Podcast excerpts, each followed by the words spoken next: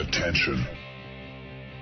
Das sind die Daily Nuggets auf Sportradio 360.de.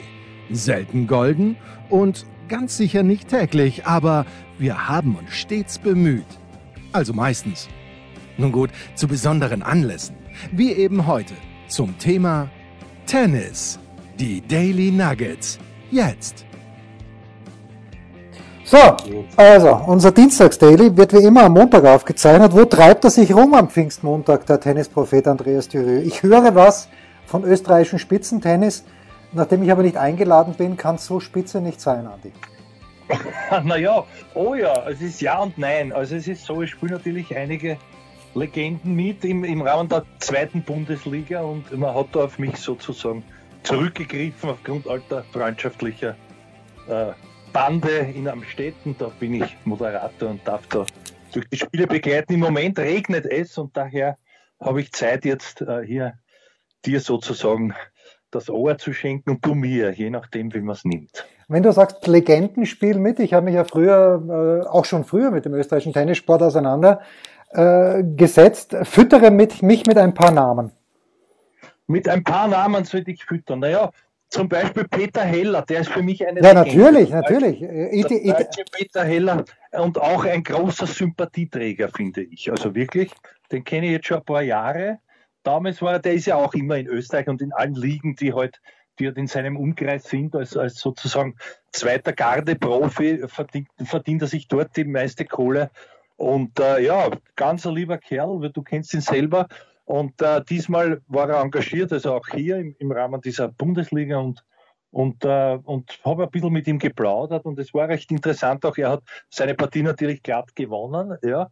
Und äh, ebenfalls für, für Anif, also für Salzburg, wo ja der Gerald Mandl die Geschäfte führt. Wir werden dann später auch noch auf ihn als Davis Cup Legende eingehen. Legende ist ein bisschen übertrieben, aber bisschen. all jene, die sich erinnern, also in Zeiten, wo, wo nicht immer Muster und Kopf zur Verfügung standen oder nicht einberufen waren, äh, ist dann halt auch äh, der Gerald Mandl ein paar Mal drangekommen und er hat dann vor allem brilliert auf, auf Gras in Vancouver, aber ich glaube, da kommen wir dann später noch drauf zu sprechen, nicht? Und äh, dann sind natürlich auch, auch andere große Namen dabei. Also man, man muss eins sagen, der Gerald ist immerhin schon 50 und spielt da gegen mehr als 20 Jahre Jüngere, das ist schon bemerkenswert. Er hat ganz knapp nur verloren gegen unseren am Städtner dort, den Dominik Winninger, der hat einen guten Namen, da muss man eigentlich gewinnen, ja. aber, aber schlechter Scherz beiseite. Also der hat das knapp in, die, in einem Match Tiebreak für sich entschieden. Ich war übrigens ahnungslos wie immer, so wie man mich kennt, weil ich war nicht darauf eingestellt, dass in der allgemeinen Klasse man keiner Satz spielt. Okay. Aber ist so, ja. Es ist so. Hm? Ja, also Peter Heller, wer ihn nicht kennt, ich kenne ihn nicht persönlich, aber Peter Heller, äh, Legende ist, glaube ich, echt richtig, weil der hat äh, in diesem ITF, in dem Future Circuit, unfassbar viele Punkte gemacht und dann gab es ja vor zwei Jahren diese Umstellung, wo plötzlich die Future-Punkte eigentlich fast nichts mehr wert sein sollten. Und das hat den Peter Heller als einen der wenigen eigentlich nicht, nicht so sehr getroffen, weil er nach wie vor immer noch ein Platzerl zumindest in den Draws bekommen hat für die Challenger. Aber Peter Heller, ein Mann, der über Selbstvertrauen kam und kommt. Und ich kenne ihn, wie gesagt, nicht persönlich, aber es ist irgendwie ein Tennisspieler, dem man gern zuschaut, Andi. Ja, ist auf jeden Fall und, und uh, kann, man schon, kann man schon so sagen. Wir haben uns dann auch unterhalten. Es ist ja, das ist ja auch so nett, weißt du, wenn du dann da Gelegenheit hast, äh, ein bisschen hinter die Kulissen zu blicken. Also seine Schwester ist zusammen mit dem Jarun, äh, ich habe jetzt Van, Van, Van Aste oder so heißt der. Das ist ein Belgier, der auch so steht um 300 herum. Also so bestes Ranking, ähnliches bestes Ranking wie der Peter. Na, der Peter war zwar 40, glaube ich, wenn mich nicht alles täuscht, aber egal. Und, äh, und der hat ihn also auch engagiert für Salzburg, also für den Gerald Mandl und und da gab es eine ganz, ganz interessante Nummer 1 Begegnung, nämlich mit dem Gregor Hausberger. Der wird vielen noch nicht sagen. Ich glaube, bald wird er vielleicht hoffentlich mehr Leuten dann ein Begriff werden, weil der ist nämlich der unter 18 Staatsmeister in Österreich und das ist echt, der ist echt sehr, sehr hoch veranlagt, ist nur ein bisschen auch ein, manchmal ein Heißläufer und das ist leider heute zum Tragen gekommen. Aber um das fertig zu erzählen, also der ist 17 Jahre und hat eigentlich noch nie gespielt gegen so einen äh, gestandenen Profi wie diesen Belgier. und, und hat erst die Matchstärke, hat er sogar geführt, 7-4 und hat dann aufgrund der Nerven halt das ganz knapp verloren. Aber das war schon eine sehr, sehr große, ein sehr, sehr großer Leistungsnachweis.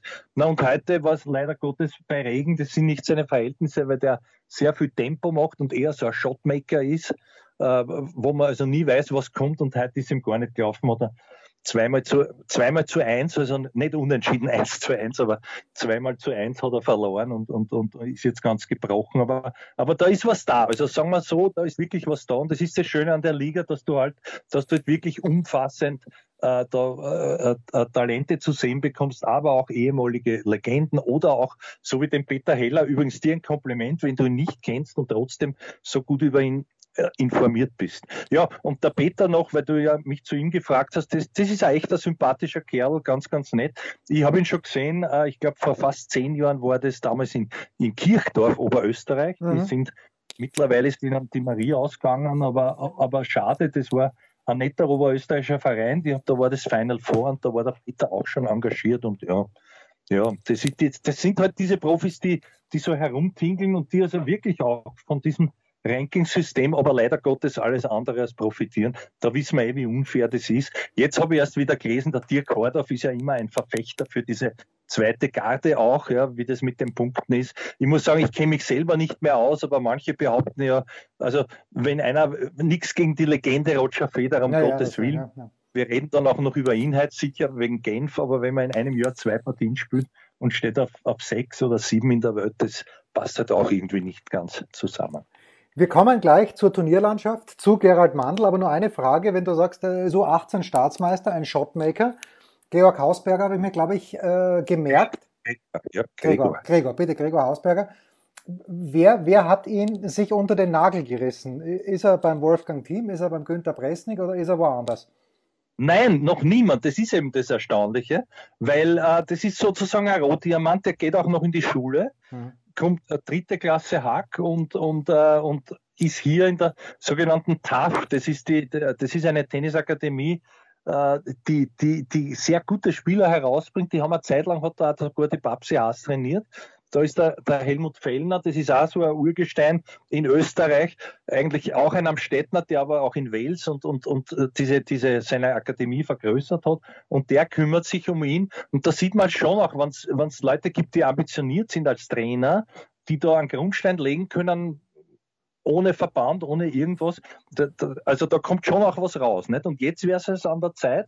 Ich habe gehört, der, der, Jürgen Melzer tingelt ja ziemlich viel, nicht nur selber jetzt noch anscheinend zu, zu, einem Abschied, den er sich verdient hat im Doppel nach Paris, aber, aber ein Hans Dampf in allen Gassen und der soll auch sehr fleißig sein und wirklich schon gesichtet haben und unter anderem auch, auch dem Hausberger schon auf die Finger geschaut haben. Also das ist dann immer so eine Sache, was Manche bleiben dann doch lieber regional, machen dort die Schule fertig, damit sie irgendetwas haben und, und schauen später erst international. Wobei da international ist, ist er hat auch Springboard gespielt übrigens, ja, die jetzt in Tribus Winkel ist. Das war ja früher immer in, in, in, in Mödling beim BMTC kann, kann mich noch erinnern, dort uh, unter anderem Muster gegen Teufelberger Finale, da haben alle gesagt, der Muster wird nie was, ja. Der Teufelberger ist das große Talent und es war dann umgekehrt. Also das ist schon sehr interessant, aber was ich sagen will, und schlagt dort die Nummer, Nummer 4 gesetzt, irgendein ITF 30 Spieler und dann am nächsten Tag auch, weißt du, das ist halt diese, diese, diese Geschichte, ja, wenn es nicht geht, dann, dann geht es gar nicht bei diesen, bei diesen jungen Shotmakern und, und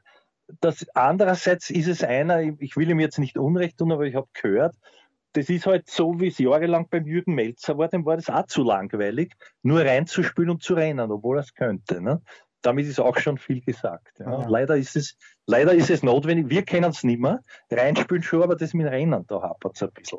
Ja, ich kann nicht einmal reinspielen. So, also wir haben über Gerald Mandl in den letzten Wochen schon mal gesprochen. Du hast damals gesagt, wir probieren nicht einmal äh, ans Rohr zu bekommen. Ich kann mich natürlich erinnern an ihn. Ich habe, glaube ich, so, sogar ziemlich gute Vorstellung, wie er damals in seiner aktiven Zeit ausgeschaut hat. Aber der Aufhänger war ja, dass Gerald Mandl in Anif in der Nähe von Salzburg einen Challenger plant. Und da muss man sagen, in Österreich ein Unikat, weil äh, man braucht da Geld und man braucht Sponsoren und das wird er nicht aus der eigenen Tasche zahlen. Du hast mit ihm gesprochen, aber dazu gleich mehr. Aber zuerst einmal, weil du vorhin gesagt hast, Vancouver, Legende, ich war nicht dabei, ich kann mich nicht erinnern. Ordne Gerald Mandl bitte für unsere Hörer ein. Ja, also der Gerald Mandl äh, war im Davis Cup Team vor allem auch für das Doppel vorgesehen. Linkshänder, gefährlich, sehr guter Aufschlag. Banane nach außen und konnte auch, auch recht äh, brauchbar volieren. Slice, gerade Schläge, ja. Und, und, äh, und das war auch lustig. Ich, ich habe es dann eher, es ist mir aufgefallen aus der Distanz, dass der auch heute noch eine Darmseite spielt. Aber, aber für damals, also ich war in Vancouver dabei, ich durfte das kommentieren für den ORF damals äh, mit, mit Zimmer gemeinsam. Und ich kann mich nur erinnern, der Horstl war, war auch dort und der war ganz stinksauer, weil er nicht aufgestellt worden ist. Aber da war er auch also bei allem Respekt nachträglich, zumal er ja leider nicht mehr unter uns ist.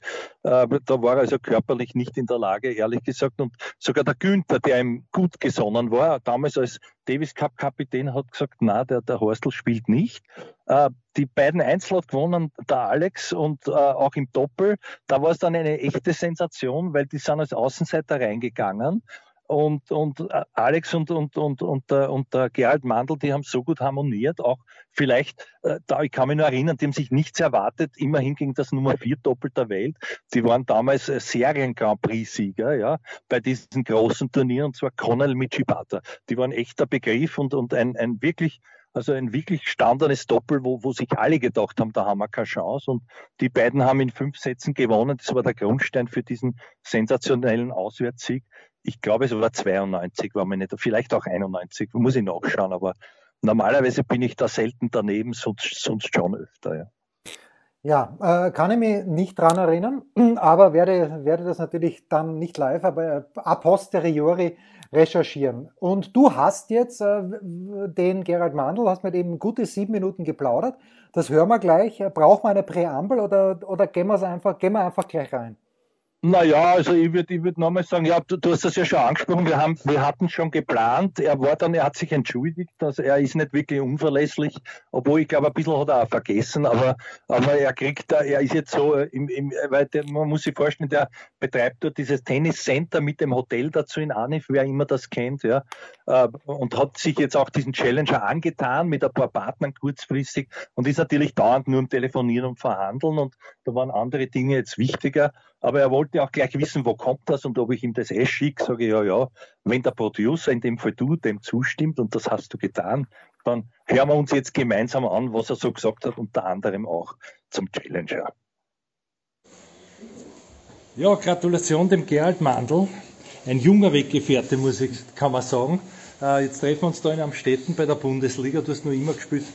Äh, hinten hättest du fast noch die Partie der Rissen. Wie geht's dir da jetzt, wenn du aktiv noch drin stehst? Ja, jetzt bin ich ziemlich miert, aber es war ein recht schwieriges Match, weil die Verhältnisse, es war sehr windig, kommt man natürlich nicht entgegen, aber ich habe mich recht gut reinkämpft und es war eigentlich sehr ausgeglichen. Das Match Tiebreak habe ich grottenschlecht gespielt, und, aber es war okay. Jetzt darf man ja ansagen, äh, du schaust aus, jünger denn je irgendwie. Wie machst du das? Mich fragen auch immer die Leute. Ja. Ich habe auch keine Tricks, also gute Gene gibt es offensichtlich, aber, aber ja, wie machst du das ganz einfach? Naja, es gibt, wie du sagst, es gibt eigentlich keine Tricks. Äh, ich mache halt viel Sport, im, also in normalen äh, Verhältnissen und das ist eigentlich. Und die Gene, wie du sagst, ja. Hilft dir deine frühere Profikarriere noch irgendwas oder ist das ganz was anderes, wenn man da jetzt drinnen steht und, äh, und überlegt sich vielleicht doch noch, der andere ist mehr als 20 Jahre jünger? Ja, es, es, es hilft schon was, nur es hilft nur dann was, wenn du auch Matches in den Beinen hast und das ist halt äh, jedes Mal am Anfang von der Saison nicht der Fall. Und dann ist man genauso angespannt wie, wie ein junger Spieler, sage ich jetzt einmal. Natürlich sind die Jungen um einiges schneller auf die Beine und das merkt man, also mit der Routine kann man viel wettmachen, aber auch nicht immer alles. Wie viel, wie viel Prozent nimmt das aktive Tennis eigentlich noch ein in deinem Leben? Du bist ja äh, vielschichtig unterwegs, wirst heuer auch ein großes ATP-Turnier machen, da kommen wir dann auch noch darauf zu sprechen. Aber und, und neben deiner Anlage, wie, wie geht sich das aktive Spielen da noch aus? Nein, eigentlich äh, kommt das viel zu kurz. Also das heißt, ich trainiere für mich selber gar nichts. Ich trainiere sehr viel mit Haubentauchern. Äh, und das war es eigentlich. Also ich, ich, gebe ein paar Trainerstunden und ja. Und ich müsste eigentlich ein, zweimal in der Woche mit, für mich selber Matchtraining machen. Ja. ja. Ich habe mich gefreut, also als, als alter Spezialist ja, habe ich sogar am Klang erkannt, du spielst nur eine Darmseite. Ja. Richtig. Ein, ein teurer Spaß, oder? Ja, nur da, nachdem ich ja relativ wenig Trall spiele, reißen es nicht oft und es ist armschonend und ich bin es halt gewohnt, weil wir es ewig gespielt haben, immer so. Ja, ja. Erinnerungen wurden wach bei mir, was der Vancouver. Ja, richtig. Ich glaube Anfang der 90er. Ja, genau. Anthony Schmandl schlagen äh, Conal Michibata, Nummer 4 der Welt. Ja. Und heute im Doppel. Auch, ja. also nicht ganz so, oder? Nicht ganz so, nein. äh, da hat es heute ein bisschen gefällt. Die Gegner haben sehr gut gespielt.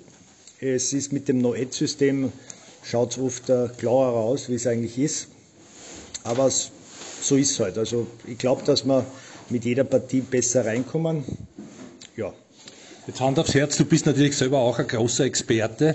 Hast du vielleicht äh, auch mit einem Auge gesehen den, den Gregor Hausberger, von dem reden alle unter 18 Staatsmeister? Äh, ich glaube, dass sich der Blinder, dass der sehr geschickt ist. Was, was fehlt ihm doch deiner Ansicht nach, ja. wenn er wirklich was erreichen möchte? Ich habe jetzt leider heute den ganzen Tag überhaupt keinen einzigen Ballwechsel von ihm gesehen, weil ich zur gleichen Zeit so. gespielt habe, Einzel okay. und Doppel. Ich kenne ihn nur von ein paar anderen Matches, also der hat wirklich Talent und ich hoffe, dass sich der weiterentwickelt in der Richtung, dann hat er gute Möglichkeiten, einmal also Top 100 zu schaffen. Ja. Mhm.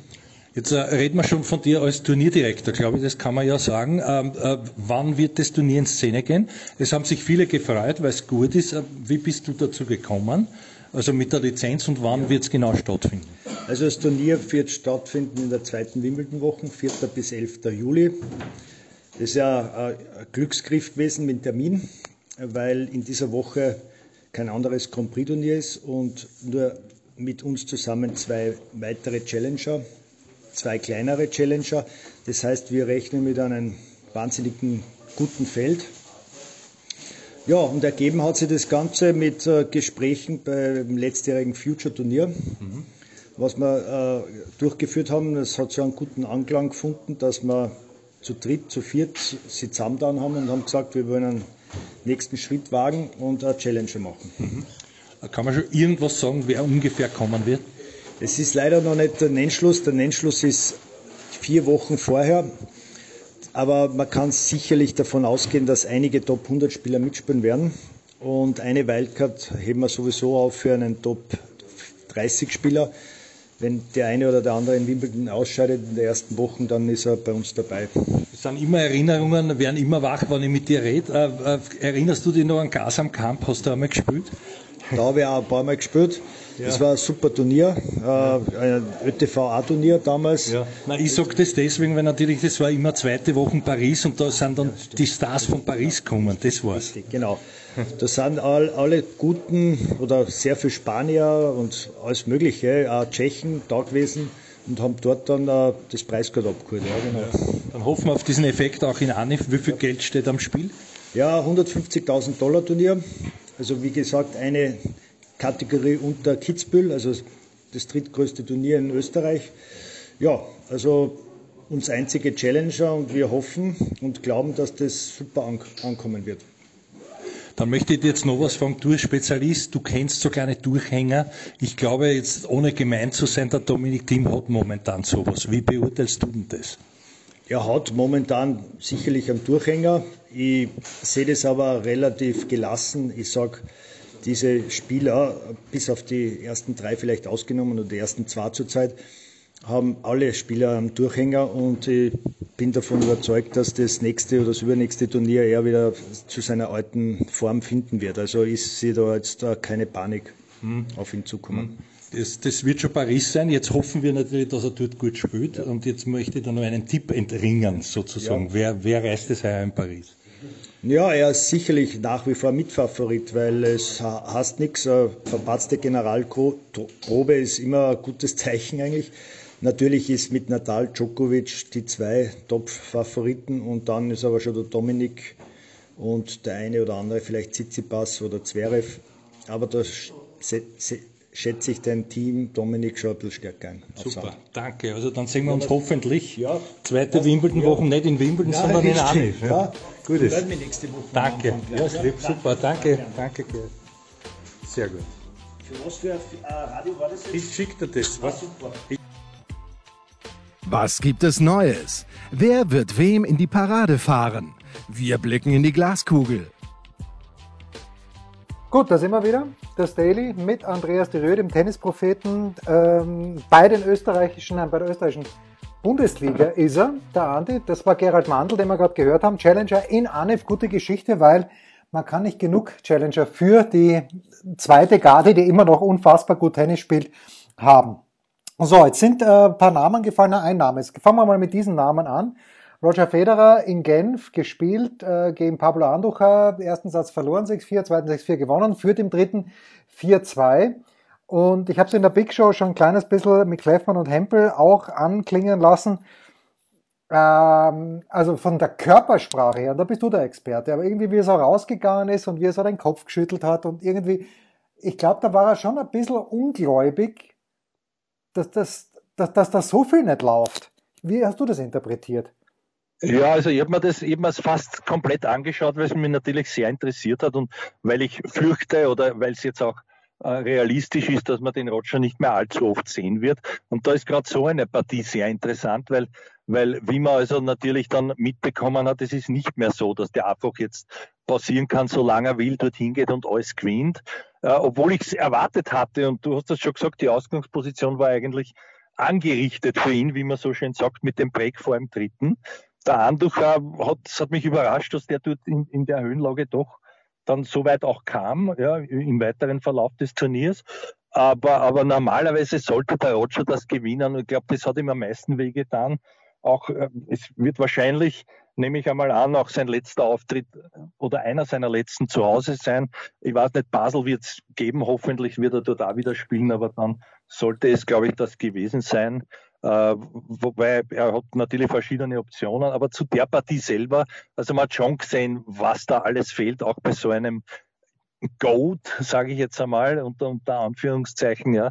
Also der, der wird auch, da rostet auch einiges ein. Da sind vor allem diese intuitiven Entscheidungen dann oft falsch, äh, wie sich im Nachhinein herausstellt. Da, da, ist, da ist das Timing weg und diese, das Feintuning kann natürlich nicht da sein. Und, und was leider auch, auch du und ich, da wir ja auch schon in einem höheren Tennisalter sind, zu spüren bekommen, wenn man Match und Training sind mehr als zwei Paar Schuhe und das hat man halt auch beim Roger leider gesehen, dass er manchmal ein bisschen finde ich, auf der Seife gestanden ist. Wenn man sich denkt, warum spielt er jetzt denn dahin oder dahin? Oder es kam irgendein ungestümer wilder Fehler. Äh, er war traurig, glaube ich. Also ich würde eher sagen, weil du das mit der Körpersprache sagst, er hat mir traurig gewirkt und wer ihn kennt, sowas ist ihm ja fast unangenehm, weil er natürlich weiß, dass, dass er ist schon dort, also mehr als ein Publikumsmagnet, das ist ja klar. Ne? Ja, und er also, hätte sich gern, äh, wenn das wirklich jetzt eine der letzten Bühnen zu Hause war, hätte er sich gern mit ein, zwei, drei Siegen verabschiedet. Ja, also zum Publikum mal ein Wort, aber in Genf alte weiße Männer, sage ich nur. Also es waren, es waren, es waren wenig Zuschauer zugelassen äh, und ich weiß nicht, was die Tickets gekostet haben, aber für die Jugend war da ganz wenig dabei und für die weibliche Jugend schon gar nicht. Das sind lauter Geschäftsleute, so schien es, aus Genf, äh, haben sich da teuer eingekauft, damit sie das sehen können. Und äh, was mir natürlich auch, was mir trotzdem gefallen hat, war, wenn man davor dieses Rom-Finale gesehen hat zwischen Djokovic und Nadal, wo Federer nicht ein Lichtjahr, sondern mehrere Lichtjahre spielerisch entfernt ist, aber im Hintergrund die Shotclock bei Federer, Punkt ist vorbei und bei 18, 17 ist die Kugel schon wieder in der Luft und es geht weiter. Das ist so wohltuend, finde ich mhm. zumindest wenigstens das, weil bei Nadal, der immer drüber ist und bei Djokovic, der meistens ganz knapp dran ist, aber das war schon wirklich das einzig Positive, was ich mitnehme. Und dann, ich weiß nicht, wann diese, du hast natürlich gesehen, dieses Video, wo er dem Monfils ins Gemächt äh, gesmasht hat. Ich hoffe, ja. ich, ich hoffe, das ist danach entstanden. Ich sag da eins, entschuldige, wenn ich dir schon wieder ins Wort falle, aber das muss ich sagen, das war nicht unabsichtlich. Also das kann ich mir nicht vorstellen ja. bei seiner Klasse. Weil wenn vor allem auch die Frau Svitolina die ganz knapp daneben ziehen kann aus dieser Distanz ja. und, und er dann doch mit, mit beachtlichen kmh dorthin trifft, wo du gesagt hast, dann ist das nicht ganz unabsichtlich, glaube ich. Ja, da bin ich, bin, bin, ich, bin ich bei dir, weil, ähm, naja, wie dem er sagt, ich hoffe, dass diese Trainingssession äh, die er da irgendwie, ähm, irgendwie damit was zu tun gehabt haben muss, dass die danach stattgefunden hat und dass er jetzt mit ganz, ganz vielen guten Leuten trainiert. Womit ich einen wunderbaren Übergang geschafft habe, übrigens zu Dominic Thiem, der nach äh, Lyon gefahren ist mit guten Erinnerungen. Er hat da 2018 gewonnen, bevor er zu den French Open Oder was 2019? Nein, 2018 hat er gewonnen, genau. So, und äh, bei diesem Turnier am Start hat es dann am Ende auch gewonnen, Stefanos Tsitsipas und äh, Diego Schwarzmann, sein guter Kumpel, ist am Start. Und ich frage dann, äh, mit wem hat denn der Dominik trainiert dort? Und dann höre ich, na, er hat trainiert mit Gilles Simon, mit Nicolas Massou und mit Yoshihito Nishioka. Und da, da, da tun sich bei mir ganz, ganz große Fragezeichen auf, weil wenn Jetzt habe ich den Tsitsipas dort, der in diesem Jahr überragend spielt, hat die meisten Matches gewonnen. Jetzt, ich glaube, 33 sind es mittlerweile. Und der Dominik hat ganz viel in Österreich trainiert. Okay, hat in, in Madrid hat er mit Zverev, äh, gegen Zverev wenigstens gespielt. Aber da muss ich mir doch, müsste ich mir doch, vielleicht haben sie unterschiedliche Tagesrhythmusse gehabt, Rhythmen gehabt, Entschuldigung, Rhythmusse, Tages, Tagesrhythmen gehabt und das hat nicht zusammenpasst. Aber da muss ich mir doch wenigstens auch beim Schwarzmann läuft es ja auch nicht, aber da muss ich mit besseren Leuten trainieren. Gilles Simon bei aller Liebe. Gut, da kommen 800 Bälle zurück, aber das ist ja nicht mehr wahr. Andi. Also ich weiß nicht, ob, ob das das war, was mich am meisten irritiert hat oder doch seine, ja, seine, seine chancenlose Vorstellung gegen Cameron Norrie. Ja, also bevor ich deine Fragezeichen zu beantworten versuche, möchte ich noch einmal meinen Genf dazugeben, nämlich ja, in Senf oder, oder, oder, umgekehrt, weil dort auch ein, ein, ein, gewisser, ein gewisser Dominik von sich reden gemacht hat, den ich schon ein paar Mal erwähnt habe. ja, der ist nicht austrainiert. Der ist nicht austrainiert. Sorry. Ja, ja, äh, Moment, aber er ist wenigstens ein Stricker. Ja, er hat, mhm. hat also da einige Weltklasse-Spieler nicht nur verstrickt, sondern, sondern ist immerhin bis ins Viertelfinale vorgedrungen, bevor er dann auch am, am Antrag knapp gescheitert ist. Ja. Und das hat mich schon erstaunt, weil der zum ersten Mal überhaupt der Wildcard bekommen hat und auch erst 17 ist.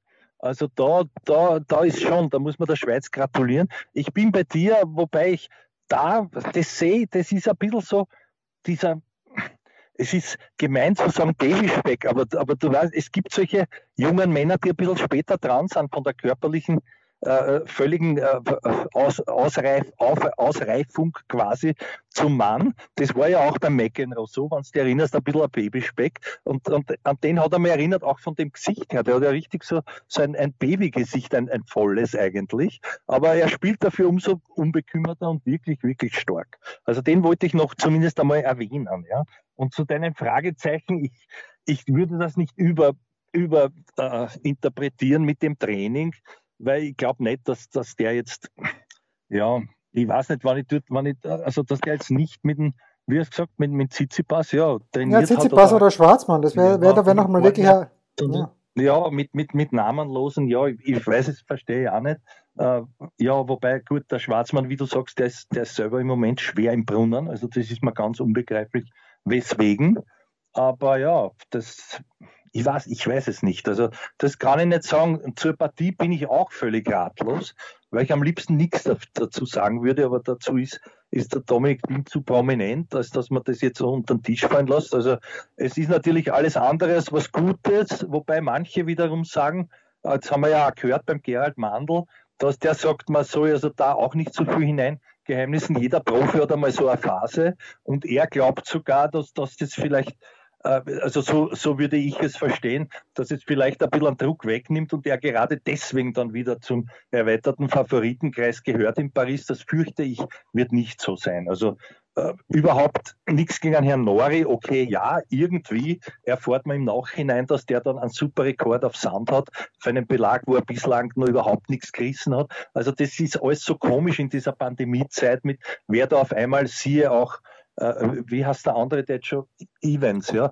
der, oder Evans, der jetzt schon auf 31 steht in der Welt, wo, wo alle gesagt haben, wie gibt's denn das, dass der in Monte Carlo auf Sand den Djokovic schlagt? Also ja, es gibt's, aber er darf auch verlieren, der Herr Team, nur was immer wieder ist, ist diese Einstellung, will ich nicht sagen, aber dieses wehleidige Gejammere, das ist irgendwo eines solchen Profis nicht würdig, finde ich. Und er tut sich damit ja auch nichts Gutes. Und ja, solange das halt so ist, es ist verständlich, ja, aber das ist ein Profi und da, da ist, ist, für mich genauso ein, ein, ein leider ein No-Go, wie wenn man sich ständig über Dinge aufregt, die man nicht ändern kann, sei, sei es die Tatsache, dass man halt in Bubbles leben muss, das gilt für alle Profis, kann ich nicht beeinflussen, genauso nicht, wie ich nicht beeinflussen kann, ob da Zuschauer sitzen oder nicht, sondern ich soll da Tennis spielen und wenn es geht, so gut wie möglich und auch kämpfen, das erwarte ich mir und das sieht man leider nicht. Das ist das, was mich wirklich stört. Ja. Alles andere kann man sagen, okay, man kann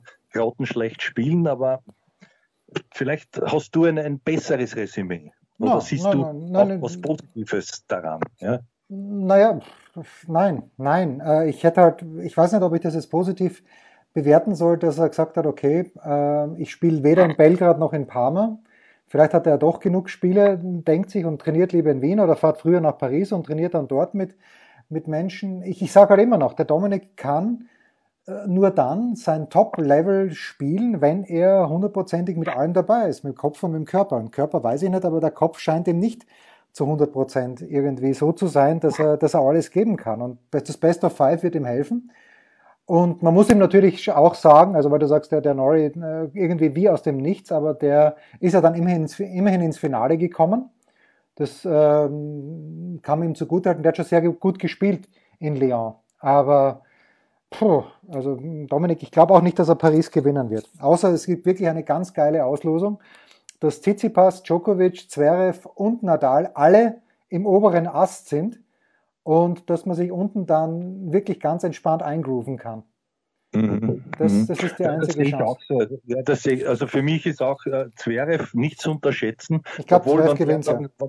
in die möglich in die Nähe eines Triumphs kommt, hat man eh gesehen, wie das nervlich äh, äh, abfallen kann. Also von daher halte ich am stabilsten den Tsitsipas, wenn er nicht gegen einen der zwei, der zwei Großen spielen muss. Aber das wird, glaube ich, nicht so sein. Das habe ich letztes Mal schon gesagt. Also ich glaube, dass sich über diese Langdistanz dann doch wieder die, die Zähigkeit und Beständigkeit und vor allem da auch dann die, die Routine, weil, weil die halt einfach am wenigsten Blödsinn machen und das am ehesten gewohnt sind, dann Djokovic Nadal da länger behaupten werden können. Vielleicht liege ich aber auch völlig daneben. Ich weiß, ich muss da ehrlich sagen, ich, ich weiß es nicht, ich tippe immer noch auf Natal. Ja.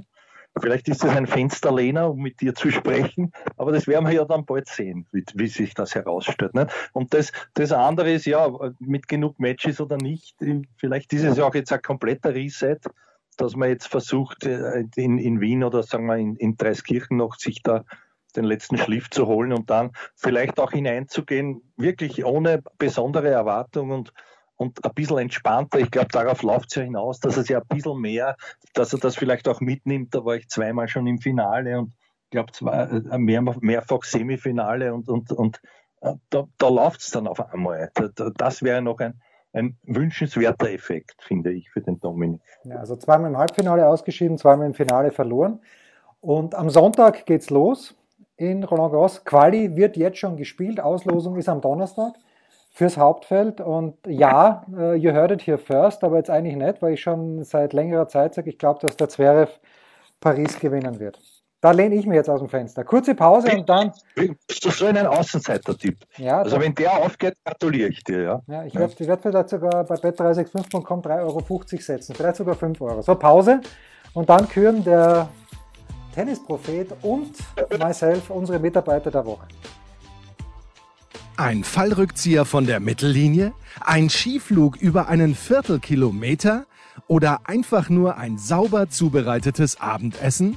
Unser Mitarbeiter, unsere Mitarbeiterin, unser Darling der Woche. Ja, Andi, äh, ich lasse dir den Vortritt, weil ich glaube, letzte Woche habe ich ihn dir weggenommen, oder? Das macht nichts. Wir, wir, sind ja immer abwechselnd, wenn wir uns überhaupt erinnern, wer das letzte ja, Mal Ja, genau. Ich kann, ich kann, mich nicht erinnern, aber ich glaube, wir hatten den gleichen. Aber ich kann mich, kann mich trotzdem nicht erinnern. Ja, nein, ich meine, von der, von der Reihenfolge her so, ja, bin ja. ich jetzt dran anzufangen. Ob, diesmal hätte ich mir aber trotzdem, ich habe ich hab so viele, die bringe ich gar nicht alle unter. Letztes Mal haben wir uns auf einen dann geeinigt, weil mir keiner eingefallen ist und um das zu vermeiden, habe ich diesmal mehr, die sich aber auch wirklich aufdrängen. Also einer ist für mich einmal wirklich der Tommy Stricker, nur ist mir das Viertelfinale dann doch zu wenig. Aber er wäre fast der Mitarbeiter meiner Woche, äh, meiner Woche, sage ich, unserer, der letzten Woche geworden. Ähm, der andere ist ein, ein Alterskollege, und zwar daher, ich sage immer Alcatraz, weil es so lustig ist. In Wahrheit heißt er Alcaraz und, und ist ein, unter den Fittichen des Juan Carlos Ferrero. Der hat nämlich sein erstes Challenger gewonnen. Ist, ist, ist auch lieb und nett, ist mir aber noch immer zu wenig. Dann wäre noch der Herr Rüd, ja, der natürlich, das darf man nicht vergessen, sehr stark gespielt hat und dann in Genf für mich überraschend gewonnen hat, aber Da sieht man dann doch einmal, der ist ja auch dir sehr sympathisch. Vielleicht war jetzt schon einer deiner Mitarbeiter dabei, das weiß ich nicht, aber ich nehme zur Überraschung alle eine Dame, mit der, mit der vielleicht keiner rechnet, und zwar die Frau Paula Badosa heißt sie, ja. Das ist eine, eine ähm, in den USA geborene Spanierin, deren Eltern dann wieder, als sie jugendlich war, in die Heimat zurückgekehrt sind, war früher in Barcelona, ist dann nach Valencia gegangen, der langen Rede kurzer Sinn. Wer nicht so geschaut hat, sie hat zuletzt ein paar Mal gegen die, gegen die Party immer erst verloren und war schon sehr weit auch in Madrid und so und hat jetzt, hat jetzt in Belgrad ihr erstes Turnier gewonnen, wozu ich ihr sehr herzlich gratuliere. Leider, glaube ich, hat die Gegnerin aufgeben müssen im Endspiel, aber das ist ja dann ist ja dann egal. Also sie hat sich das verdient und mir ist es deswegen sehr sympathisch, weil, weil auch wenn man sich ein bisschen auskennt in der Szene, es ist ja das Thema Depressionen und Anxiety, wie es so schön heißt auf Englisch, immer wieder wird so unter den Tisch gekehrt und naja, aber das, das ist ja ein Thema, das alle betrifft, auch gerade in dieser Pandemie und sie hatte da durchzugehen, schwere Zeiten hat dann ähnlich der Ash die hat ja auch schon mehr oder weniger aufgehört gehabt, sich wieder erfangen, auch psychisch. Und deswegen freut es mich umso mehr für sie, dass sie jetzt da diesen schönen Erfolg eingefahren hat. Also ist meine Mitarbeiterin der Woche. Jetzt möchte ich von dir wissen, war schon ein Name dabei, den du auch vielleicht genommen hättest? Nein, aber ich habe ein bisschen gezuckt, wie du Mitarbeiterin gesagt hast, Frau gesagt hast. Äh, zu Paula Badosa übrigens, sie hat gegen Ash Barty gewonnen. Und zwar in Charleston, wenn ich es richtig auf dem Zettel habe. Ähm, ich glaub, bin mir eigentlich recht sicher, dass sie gegen Barty auch schon gewonnen hat. Und, Aha, äh, okay, na, weil letztens in Madrid hat sie ja, verloren. Genau, da hat sie verloren. Aber ich glaube, dass sie in Charleston gewonnen hat. Meine Mitarbeiterin der Woche hat das Turnier in Parma gewonnen und zwar nicht nur im Einzel, sondern auch im Doppel. Das ist äh, Corey Goff, die, ähm, die alles richtig zu machen scheint. Ähm, das Doppel hat sie gewonnen mit äh, Cathy oder Kathy oder Catherine McNally. Also McNally ganz sicher, wie sie untereinander zueinander sagen, weiß ich nicht. Ich habe, es muss 2018 gewesen sein, das äh, Finale der French Open Juniorinnen genau zwischen diesen beiden gesehen. Das hat Goff auch gewonnen. Und wir haben, glaube ich, sogar geredet drüber. Goff hat damals wirklich bei jedem, bei jedem Fehler, den sie gemacht hat, hatte ich wirklich Angst, dass sie in Tränen ausbricht. Und die aber, wenn man ihr zuschaut bei der Arbeit, und das gilt leider nicht für alle, die nimmt ihren Beruf wirklich ernst. Die ist in Form mhm. und die, äh, die, die war echt stark in dieser Woche. Ich hätte das Finale gern gegen Sloane Stevens gesehen, aber Stevens hat Halbfinale gegen Kiang Wang verloren. Ähm, aber meine Mitarbeiterin der Woche, was soll ich dir sagen? Und natürlich für die McNally ist es, glaube ich, schwierig, weil McNally spielt jetzt Quali in Paris und die denkt sich, okay, damals war ich auf komplett gleich, fast auf gleichem Level mit Goff. Sie ist, glaube ich, ein Jahr älter, die McNally, oder vielleicht sogar noch ein bisschen älter. Und jetzt gewinnen wir gemeinsam Doppel und ich muss Quali spielen und die ist gesetzt an 22 oder was auch immer bei den French Open. Aber langer Rede, auch bei mir kurzer Sinn. Meine Mitarbeiterin der Woche, Corey Goff, 17 Jahre ja. USA. Ja, na, wir haben uns nicht abgesprochen. Die, die habe ich jetzt kurz vergessen gehabt. Ich habe es im Vorfeld, die kann man nicht so viel merken mit diesen ganzen Superliga-Namen und ah, Super-Bundesliga, sage ich jetzt. Ich wäre doch auch nicht jünger, aber natürlich die, die Goff gratuliere ich dir. Und was auch ganz richtig ist und wo du natürlich vollkommen, wo man dir also wirklich äh, äh Gehör schenken muss äh, in, der, in der jüngeren Garde, das ist diese Einstellung, die sie hat. Also man sieht wirklich, und man sieht auch, wie wichtig ihr das ist. Also die nimmt das nicht nur voll ernst, sondern mehr als ernst.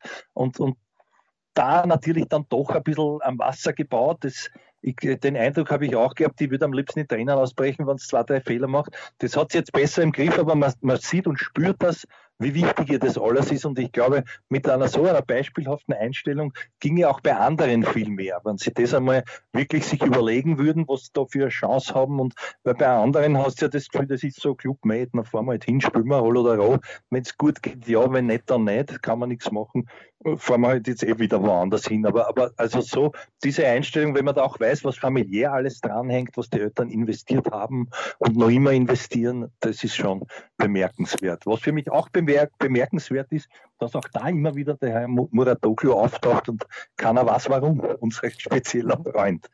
Ja, also diesmal hat er nur eine, wieder irgendeinen Trainer mitgeschickt gehabt. Bei Tsitsipas war er auch nicht dabei, weil er natürlich äh, sich um Serena Williams kümmern hat müssen. Und wer es gesehen hat am Sonntag, Grand Prix von Monte Carlo, äh, Serena Williams hat die Zielflagge geschwenkt, geschwunken, geschwingt. Ich weiß gar nicht. Jedenfalls hat sie die Fahne in der Hand gehabt und hat, hat das Rennen beendet. So wie wir jetzt auch unser kleines, aber feines Daily beenden. Noch immerhin. Das waren die Daily Nuggets auf sportradio 360.de. Ihr wollt uns unterstützen? Prächtige Idee! Einfach eine Mail an steilpass at sportradio 360.de schicken und ihr bekommt alle Infos. Und versäumt nicht die Big Show. Jeden Donnerstag neu.